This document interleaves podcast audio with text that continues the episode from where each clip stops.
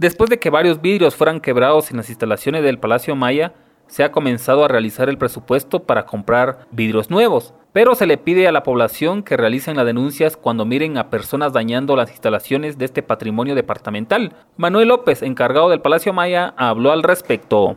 La verdad es de que mm, el Palacio Maya en los últimos días del año 2022 y en los primeros días del año 2023 estuvo sufriendo daños a raíz de que había una persona que se dedica al consumo de licor y drogadicción, quien había estado intencionalmente quebrando los vidrios y prácticamente la tomó en contra del Palacio Maya. A raíz de eso se nos rompieron 17 vidrios.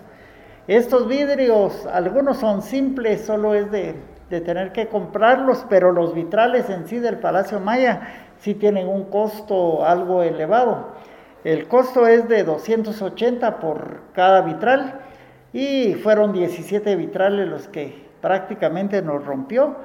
Pero esperamos ahora que la Corporación Municipal 2020-2024 haga la reparación, pero estamos también hablando de ya no solo hacer una reparación, sino estamos hablando de hacer también una protección para estos casos, ya que el Palacio Maya es muy vulnerable a a ser afectado por pedradas, por situaciones así. A veces se da mucho cuando hay partidos de fútbol y que los equipos no quedan convencidos.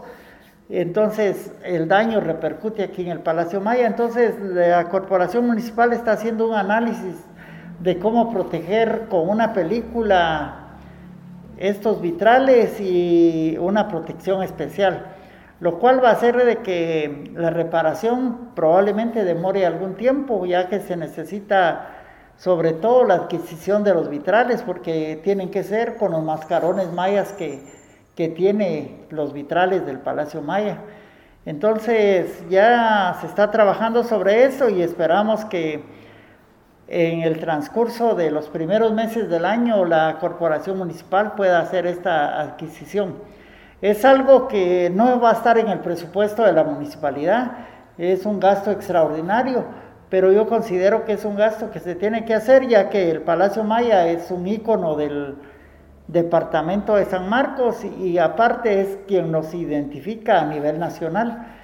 Todo el mundo mira el Palacio Maya en cualquier lugar, en cualquier departamento de Guatemala y dice San Marcos. Entonces es un icono de representación y también todas las personas aquí se reúnen.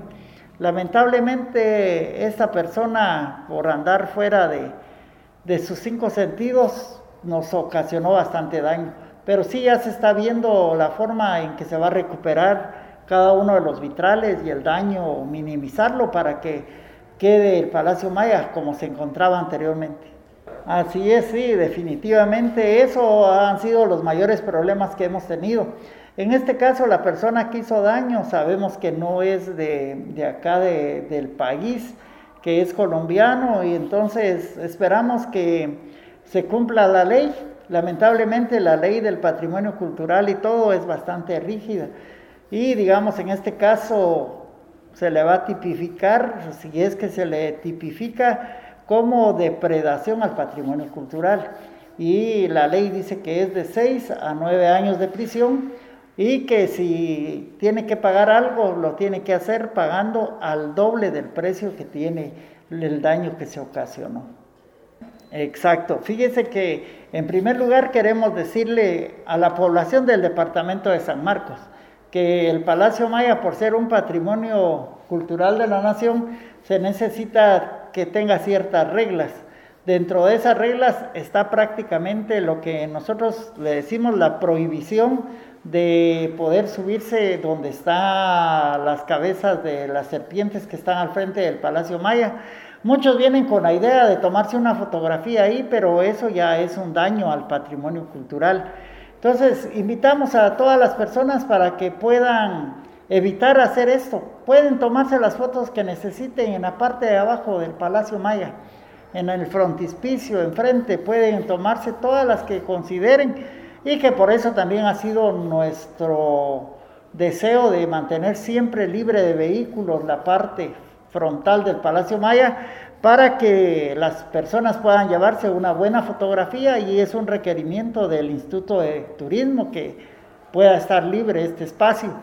Y a las personas de San Marcos, si ven a alguien haciéndole daño al Palacio Maya, pues existen dos sistemas. El primero es de que puedan denunciarlo directamente con la guardianía que se mantiene en turnos de 24 por 24 o que pueda abocarse a, a mi persona para que podamos, en este caso, seguir los procedimientos legales que corresponden y invitarlos a que cuidemos nuestro Palacio Maya. Emisoras Unidas, primera en noticias, primera en deportes.